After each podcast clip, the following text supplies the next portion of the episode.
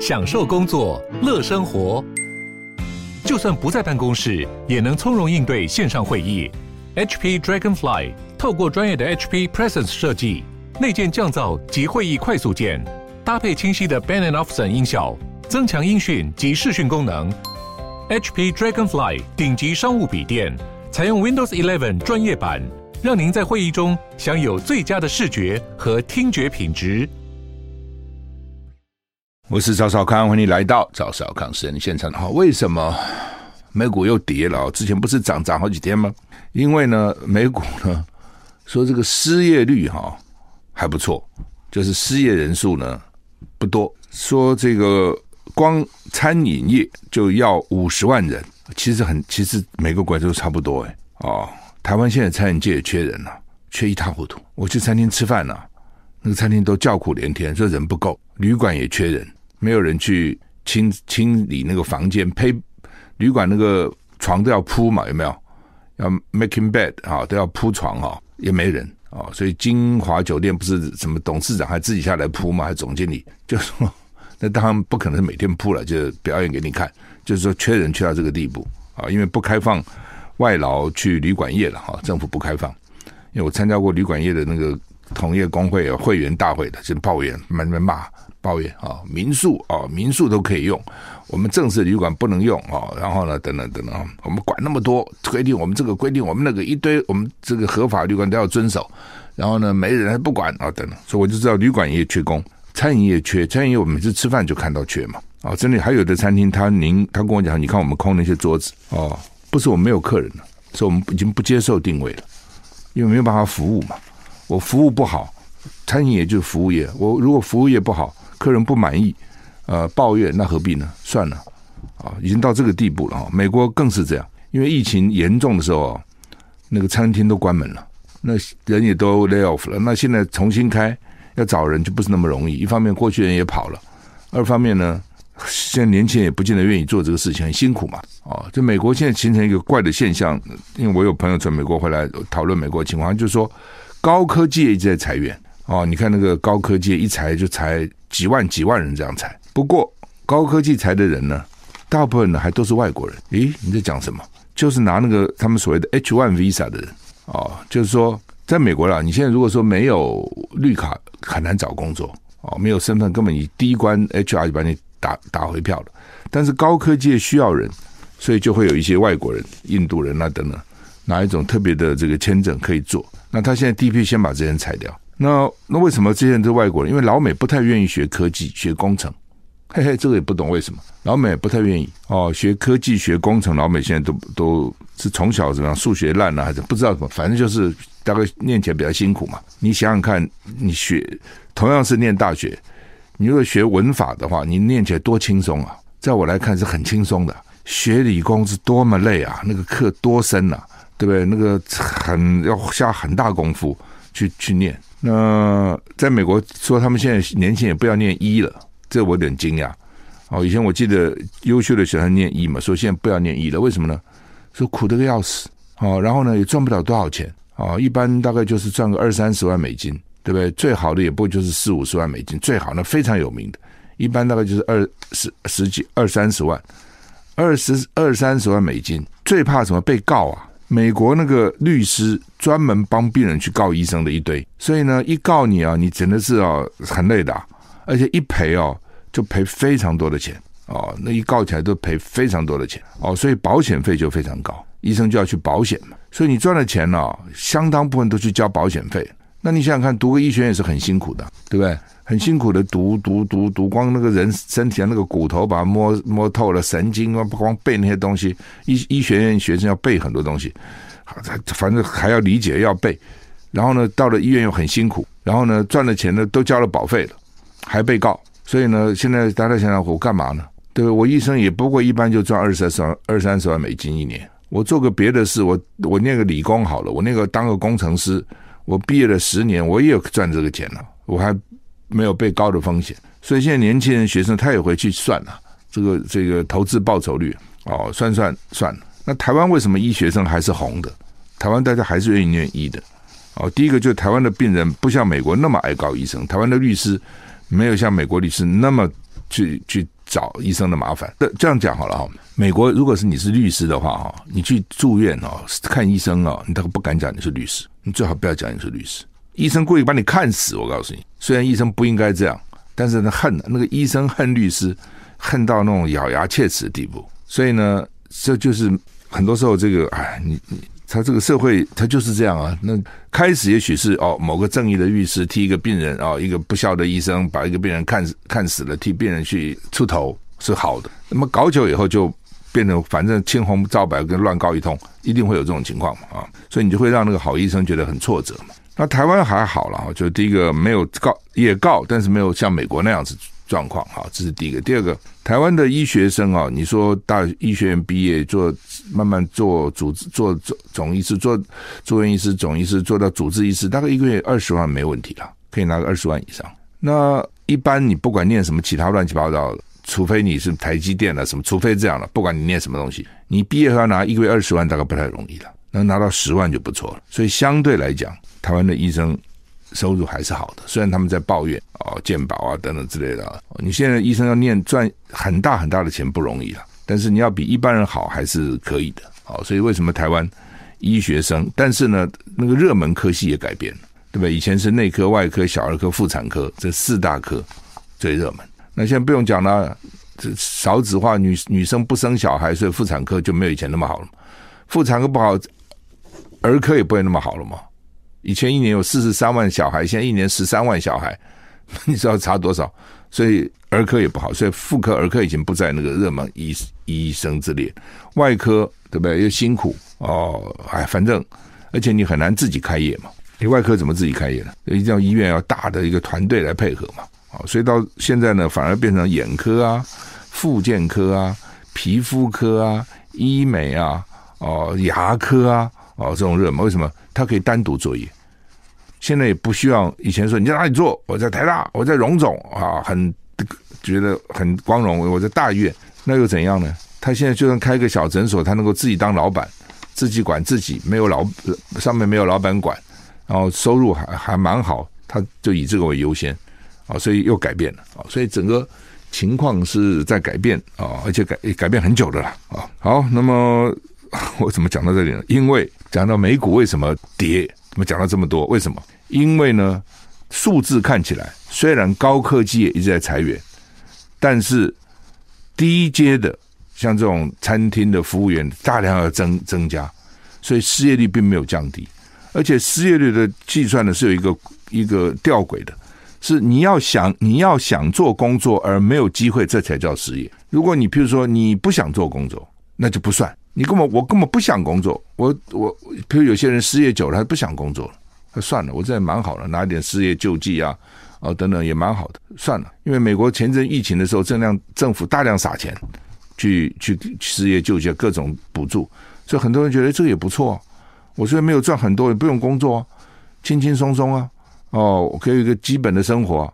你现在叫我工作，还不想工作了，也不少这样的，所以你不想工作的就不算失业率。哦，你是想工作要找工作而找不到，这才算失业率。那这个在美国现在呢，诶，不高，所以呢，投资人就担心了。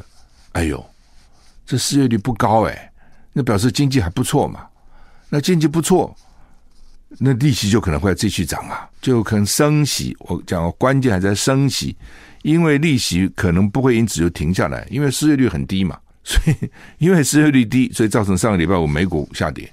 造成今天台股下跌，现在跌一百四四点，你不觉得这个这到底怎么回事啊？一环扣一环，但逻辑就是这样。因为美国的失业率看起来不高，失业率为什么不高？你不是天天听到这个什么才几万，那个才几万高科技公司，但是呢，基层的要驱工还是很很殷切的，要求很多，尤其餐饮业，一个餐饮业就要五十万人哈。好，那么另外呢，这个天气哈。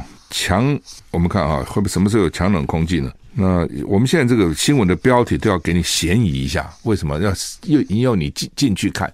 所以网络常常啊，谁谁谁谁最强，谁最强呢？他不告诉你。以前是看标题就知道，现在看了标题你搞不懂，因为我刚刚也看了强冷空气报道时间，噗，那么就没讲什么时候，要你看到里面去才知道啊。那这已经其实已经在下雨了嘛，哦，已经在下雨了，到礼拜三才慢慢好转。不下雨。那礼拜四啊，礼拜四是一个空档啊，你空气温回升。礼拜五有一个封面，礼拜六气温好转啊，然后礼拜天也好啊，然后接着礼拜一有封面啊，然后呢再过两三天又很冷啊，大概这样啊，就就目前看起来这个这样子啊，反正一一阵一阵一波一波了。台股现在跌一百五十二点哈，星云大师昨天过世哈，礼拜就是五号了啊，昨天发布新闻五号过世，呃，今天是六号嘛，五号过世，对不起，今天发布，今天清晨，其实昨天半夜就知道了哈。那新闻大师下午五点啊，在佛光山传灯楼开山寮过世，博士高寿哈，有九十七岁哈。新闻大师的身体一直不好哦，其实他有糖尿病了。长蛮长一段时间不好，那他有一个有些医生是这个有一个医疗团队哈，他也是一个传奇了啊，医生其实是一个传奇哈，他自己一生的写照，曾经他自己写了一首诗哈，叫做“心怀杜仲慈悲愿，身似法海不系舟。问我一生何所求？平安幸福照五洲。”心怀杜仲慈悲愿嘛，就心里面他的愿就是慈悲啊。度让大家都能够度化哈，身似法海不系舟，像一个法法海一样的，没有不像一个船没有绑起来。问我一生何所求？我一一辈子到底要干嘛？平安幸福照五洲啊，很很浅显嘛哈。那呃，所以星云法师过世了，他九十七岁，所以呃，因为身体不好，大家也知道哈。这反正这种迟早的事情呢，都将近百岁了，也算是。而且昨天。元宵嘛，啊，所以有朋友说是功德圆满。但另外一位就让人很惋惜，朱云汉啊，朱云汉中央研究院士，台大政治系教授，他只有六十七岁啊，六十岁我们就觉得早了啊，他比幸运就早了三十岁哈。那他的哥哥朱云鹏，朱云鹏教授呢证实啊，说他在家中安详往生啊。我觉得朱云汉后来还担任，现在了还担任蒋经国文教基金会的执行长，还是反正就那边负责蒋经国文教基金会，就在大直那边哦。他们有蒋经国的园区嘛，有个纪念园区哈。那怎么就走了哈？这实在是早了。我记得那个时候我在草拟这个两岸关系条例，就台湾跟大陆人民关系条例的时候呢，还请了朱云汉教授来讨论。好，那时候也找了几个几位学者大家一起来讨论。朱云汉教授也是其中我请教的一位哈。那时候还年轻嘛啊，那他是胡佛的弟子，胡佛教授的学生哦，胡佛的爱徒哦，人真的很难说了哈。黄泉路上无老少，真的是也没想到这么快哈，这么早，这么年轻啊。不过不管幸运法师还是朱云汉教授，都祝他们一路好走哈。台股现在跌一百五十七点哈。好，那么大陆这个气球到底怎么回事啊？到底是个什么？那美军现在在回收啊，因为要捞起来，看看到底什么东西。那当然又有人讲这是杀鸡用牛刀哈，为什么他用了一响尾蛇飞弹 F 二十二的这个三架这个战斗机上去，说两架绕着这个地这个气球，大家在看那到底是什么？然后第三架用一个响尾蛇飞弹把它打击落哈，就是说一颗响尾蛇飞弹呢，大概值将近三十五万四十万美金了哦。他们意思说这个气球多便宜，还用个飞弹去打。那 那你要怎么拿个枪打在空中？打个飞弹最简单嘛，噗就把它射下来。当然你会觉得很好笑，那么多战斗机哦，飞弹最先进的 F 二十二，然后呢去打一颗气球哦。当然中间有很多疑点哈。之前发生气球的时候，我就问我是奇怪的，他要他美国人是说他气球飘过他的核子基地去收集他的情报哈。那要收集情报的话呢，卫星其实都可以，老老共的卫星也。什么北斗卫星？它卫星也不不弱了，绕着地球人造卫星，它其实该收集应该都收集到了。需要用气球来收集，这是一种讲法了啊。一种讲法是说气球便宜嘛，卫星多贵啊，气球便宜啊，啊，所以呢，这个气球最划得来啊。这是第二种讲法。第三种讲法呢，是说呢，故意给你老美难看，我就看你怎么办，就让你知道说，你看我这一个气球都可以飘到你上空哦，这么飘过来飘过去。先进了蒙特，先是阿拉斯卡，然后就飘到蒙特纳，然后呢又到加拿大，又再进来，哦，所以呢，我就看看你到底有多警觉哦，到底你有没有发现，多久发现？有人是这样讲，有人说故意给难看，看你怎样？你不打吗？你也很尴尬；你打吗？你也你也觉得打个气球又不打个什么伟大的敌机。好，老共一个气球啊，搞得老美呢也是哈，一方面疑神疑鬼，一方面呢搞得也太早打吧，不打吧好像有点杀鸡用牛刀，大炮打小鸟，不打吧啊，好像又让老共这个一一一一个气球在美国上空这样飘来飘去，啊，这边耀武扬威哦，所以呢还是把它打了，而且是拜登下令哦。拜登自己下，因为国防部长不在不在美国，拜登下令把它打下来哦。所以呢，今天《中国时报》头版头就叫做“拜登下令击落中国侦察气球”，因为一个总统下令攻打是很有气魄的，打什么呢？打个气球，啊，有点弱。那老公还生气哦，嘿嘿，老公生气，说你这过度了哦，我不过是个气球，而且是一个民用的研究气球哦，他们有说叫做飞艇。我们这是个民民用的研究飞船啊，所以北京坚称坚称那是一艘民用研究船。然后呢，这个对美国表示不满跟抗议，而且说你小心，以后你的这种类似东西到我上空，我就保留这个我应有的权利，就是说我就把它打下来的意思。哈，众议院呢已经在讨论，国会不满意，说太慢了。当时阿拉斯加上空就敢把它打下来，怎么叫他在这个苦儿流浪记在美国不飘了一个礼拜呢？你们搞什么鬼啊？所以呢，这个说要可能要发表谴责拜登政府的决议，行动过于迟缓，显得美国软弱哦。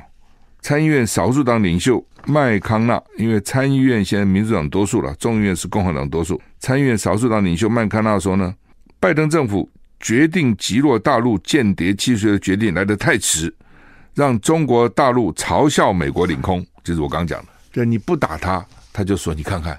你让他这么飘过来、飘过去、飘进来、飘出去，就笑我们呐！说你美国哈哈哈哈来打我吧！你这个笨蛋美国啊，你这个无能美国，你这个懦弱美国，你看哈哈哈！我一个气球你都对我没有办法，所以嘲笑我们。所以这共和党议员生气是说呢，这个老共会嘲笑他们。这个气球啊，一月二十八号美军发现进入阿拉斯加空域，然后呢，二十八号就发现了。照理讲可以打下来啊，老美都好奇这什么东西啊？哦，这什么到底是怎么回事呢？你们看，像当时不是有一个无人机到我们什么小金门还是什么，老共那个无人机撞到小金门，我们那个手机也不知这什么在我们上空飞呢？到底是什么呢？啊、哦，然后不过后来我们还拿个弹弓打，哦，这波弹弓大概打不下这个气球，因为气球看起来那个它应该那皮应该蛮厚的啊，它跟我们一般。平常玩那个气球不一样啊，这一定是你你做过那个热气球没有？而且就是它它不是那么容易破，那么容易破就惨了啊！压力来就破了，所以我看弹弓是打不下来啊，弹弓怎么用箭也许可以闪闪透它，箭呢射个箭，好吧？二十八号在阿拉斯加，三十号就飘到加拿大去了，三十一号又飘到爱爱俄华州啊，对不起，不是爱华，爱达荷，爱达荷州，爱达荷，爱达荷在。蒙塔纳旁边嘛，在美国很北那个地方呢，爱达荷。那拜登就问军方了，说这那这这怎么回事？我们这要怎么要可以做哪些事？然后呢，二月一号就飞越蒙塔纳州，从爱达荷到了蒙塔纳。那这个时候呢，因为经过飞弹基地，美国就向中方表示呢，我们可能会把气气球打下来。他并不是没有联络，有联络，有跟美国中间。中间，美国有跟老公那边联络，说这什么东西啊？老公说这是民用研究船，迷失方向了，飘走了，我们控制不住了啊。那二月四号，你看二月一号，美国就跟中方表示，我们可能会把它打下来。二月四号，美国把它打下来，大陆就生气，说我们也会保留使用必要手段处置类似情况的权利。就是呢，你不用讲，你本来有权利嘛，到你的领空，你爱干嘛你干嘛。那后果自负就是了。对不起，还不是啊，还没那么快。二月一号，他到了蒙特纳。二月二号，共和党议员就要求布林肯取消到大中国大陆的行程。本来五号那个布林肯就要到大陆去，对不对？等到二月二号的时候，美国共和党议员就说呢：“这气球还在，你还去？人家间谍都到我们头上来了，在我们头上撒尿，你跑那边干嘛？”哦，朝拜啊！二月三号，大陆表示那是气象气球哦。这不是一个间谍气球，也不是一个军事气球，是气象气球。美国就宣布布林肯延后访中，然后二月四号就把它打下来。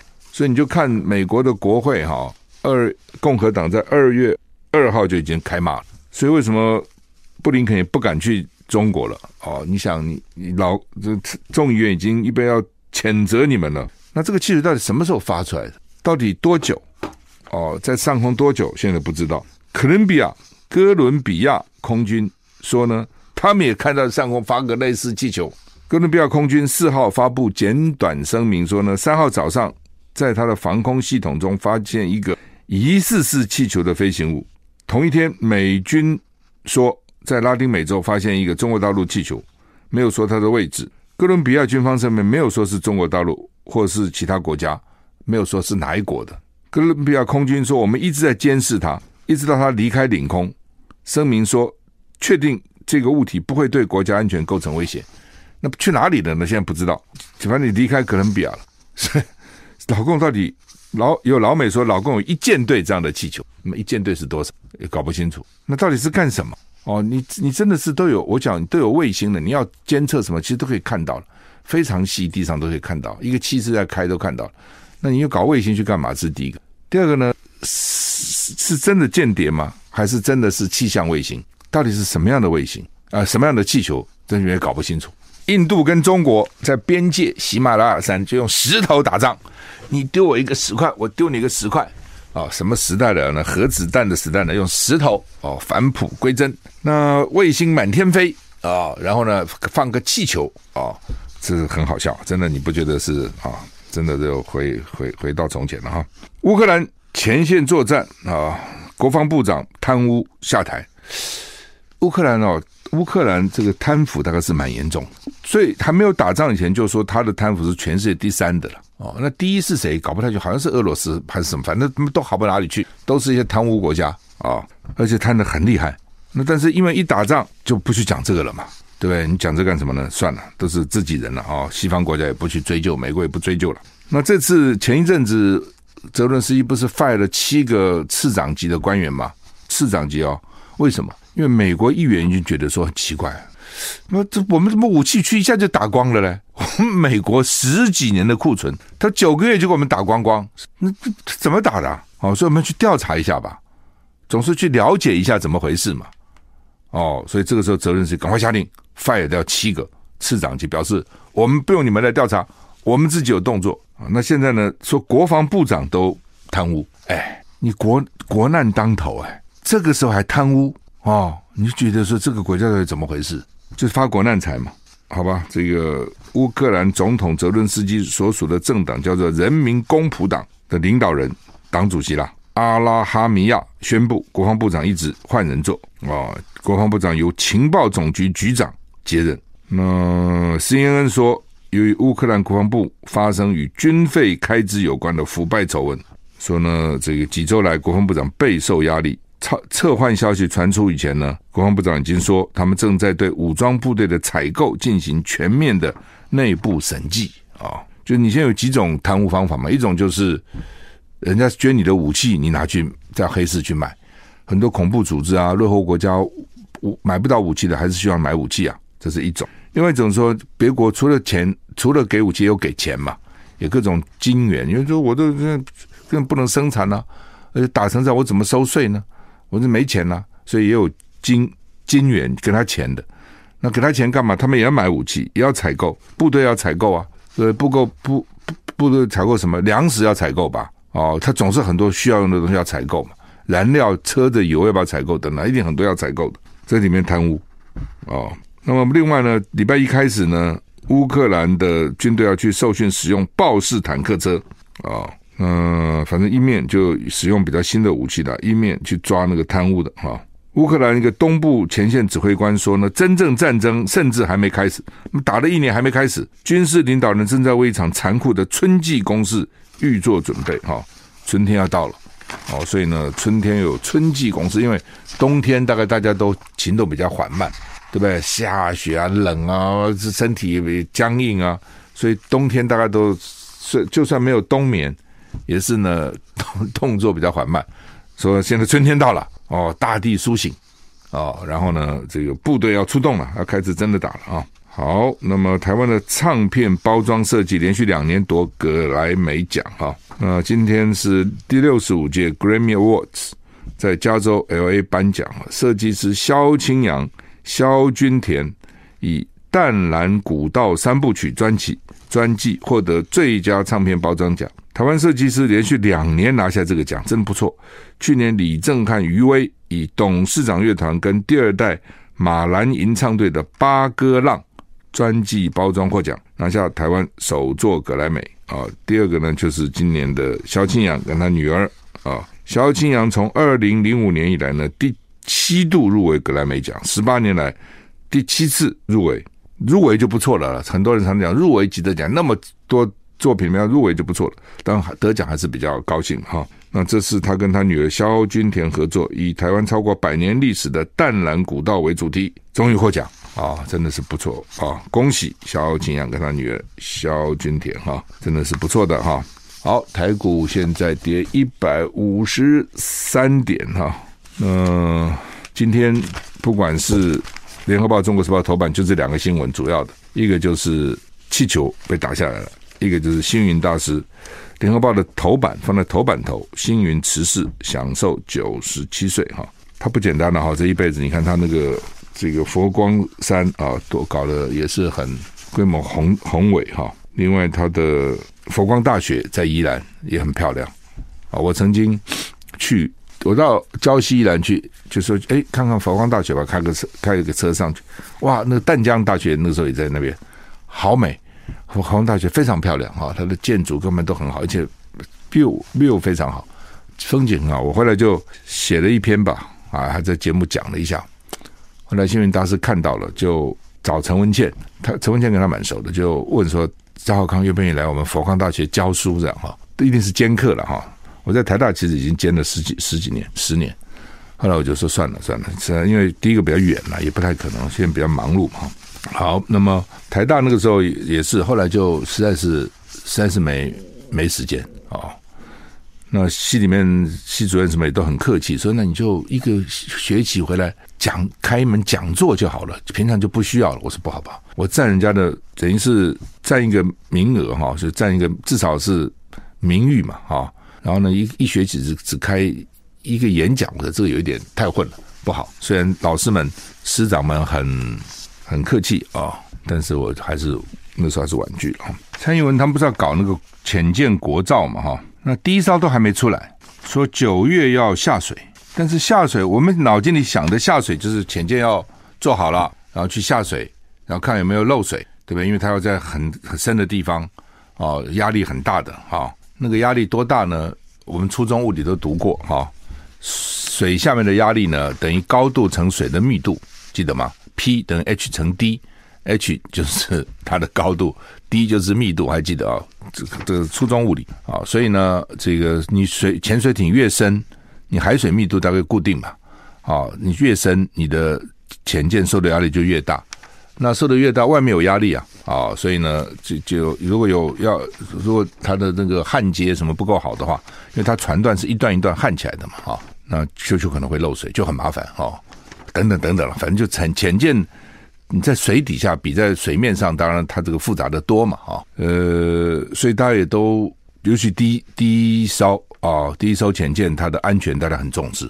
好的话很厉害，在水里面，在水下可以这样横行无阻，上面不知道你在下面干嘛，当然也知道了。那这个弄不好，就像个水中棺材，对不对？就发生过嘛，俄罗斯的潜舰全部死光光啊。也不是没发生过哈，所以潜舰的安全大家还是蛮重视的。所以你理论上讲，你先先是做一艘做好了，看它情况怎样嘛，然后呢再做第二艘、第三艘嘛。他现在不是，他是一下子蔡英文就要把第二到第八艘哈，通通预算都编编好，编一个特别预算，这奇怪，你需要这样子吗？你又不是这时候，比如说我们去美国，我们都说买 F 十六，我一下子要买六十六架，譬如说。好，你要编，对，那我一下子买六，我不可能一架一架买嘛，我一定是一次编完一次买。他可能可以分批交货，但是我一次下订单，但他绝对不是一一架一架交货嘛。那你现在潜水艇是我们自己做，就是一架一架的做好嘛。好，那换句话说，你做好一架，你再去编，也许你不是说一次要编一艘一艘编，但你至少没有说一次八，我们预备做八艘，通通编组了，你算什么东西呢？哦，这个很奇怪啊！哦，而且呢，你第一艘也不是说你真的下了水了，而且也试营运不错了，你再编也也讲得通。你根本就还没下水哦，但你就要办下水仪式，说下水仪式呢，只是把组合完成船段亮相哦，也没有实施陆上泊靠跟海上测试，就是一般的潜舰做好，陆上要先测试，陆上测试什么？先看一下，大概地上一定陆上有很多也可以的压力测试，陆上也可以做嘛。哦，就像你汽车不一定要开才能做事情，你做风洞，你可以用相对的这个环境来做。陆上测的没问题了，靠岸。就下水了，靠岸哦，在岸边实施一些演练都没问题，才敢到水下去嘛。你想这道理嘛？是不是这样？一定是这样子嘛？那你现在我们学游泳，学游泳，你在岸上的时候，可能要先做一些什么暖身啦等等之类的，对不对？哦，然后呢，你在在边上要先练什么打水啦、踢水啦，哦，头埋在水里面呼吸啊、吐气啊。先练好了再去游嘛，一般都是这样子了。哦，你先在旁边先先学一些基本动作去游，一样的那个船也是一样的，潜舰啊，路上先有路上的测试，然后呢再到这个岸边岸边去做测试，然后再到水下，你通通没有做啊，你就光那个船段焊起来，你说我们已经是这是下水了，那叫什么下水？那么在空气里面叫什么下水？然后你现在就要全部编，一先编呢二十年呢。他预备预备以后，可能二十年把这八艘做好，一下子把二十年通通变。那以后，假如以后总统他要改变他这个战术战略呢，改变他的国防概念，我不需要这么多钱钱，我可以买一些别的东西。那你怎么办？你把这钱都用了，哦，可以这样子干吗？等于是啊、哦，他就喜欢搞，比如说二零二五非核家园，你明明二零二四就下台，你搞个二零二五，那二零二四是怎样？你目标达成什么？不讲。二零二五，二零我已经不在了。然后跟李元哲讲，以后的事以后是我不在，我管那么多干嘛？钱建也是，对不对？变那么多钱，然后呢，把以前以后的钱都用了，这算什么呢？就像陈水扁的时候快下台搞那个达政案，你记得吗？他就是预备将来哈、哦、采购国防都扣用到达政公司去。换句话，我要下台了，但是呢，国防这块大饼太诱人了，一年几千亿、几千亿，特别预算是几千亿，对不对？然后呢，从某个角度看，特别预算等一张空白支票。哦，我就用这个公司将来，而且不是光买武器啊，你将来的维修啊、维护啊、零件的补给啊等等，你都要啊。对，我就这个达正来掌控。哦，可以这样子干，这吃相很难看呢。哦，怎么可以这样子呢？第一艘都还没做好，接着就二十年预算都给你编下来了，你们到底干什么？哦，胆子这么大哦。那当然了，这个预算到立法院，国民党再反对也没用。第一个，国民党敢不敢反对？我也好奇。反对的就说你不爱台湾，对不对？你你你不爱台湾，你跟北京唱和，北京反对台湾这个买武器，反对台湾搞这些事情，你也跟着反对，你不是跟他唱和吗？啊、那 北京这很多时候我觉得哦，闭嘴比较好，北京不讲话比较好，北京一讲话，蓝军这不知道怎么办啊、那所以呢，他也不敢反对啊，就算反对没用，为什么呢？你表决赢不过民进党嘛。哦，所以呢，民进党干什么他就干。陈水扁时候还不一样，那是国民党立法院国民党占多数，所以当时陈水扁想做什么，在立法院还不一定通得过，而且预算中一定要透过预算程序。那现在民进党完全执政，那就是无法无天，爱干什么就干什么。大陆的新的国台办主任叫宋涛，哦，他好像很快就要去干那个政协副主席，哦，再拉拉升半半阶啊。那他说认同九二共识，两岸就可复谈啊。那之前呢，这个民进民进党跟大陆现在这么七年了，几乎都老死不相往来，也不谈。那当时老共的想法就是说，你认同一中就可谈。那民进党就我打死我不认认同一中。民进党就说没有前提再说哦，不能给我设任何前提。好了，那现在呢，他不讲说认同一中，讲认同九二共识就可谈。那有什么差别？九二共识也是一中啊，可是九二共识的一中是各表，就是各说各话。你说是你，我说是我；你说是中华人民共和国，我说是中华民国。我认为有稍放一点，有稍放一点啊。但民进党也不肯认同九二共识啊，反正有一个中，民进党就反对啊。其实你我们不是就叫中华民国吗？我们就是中华民国，那我们是什么呢？对不对？那你你嘴巴里现在讲中华民国台湾，虽然你不讲中华民国，那也是有中华民国，那到底是什么呢？好，我们时间到了，谢谢你的收听，再见。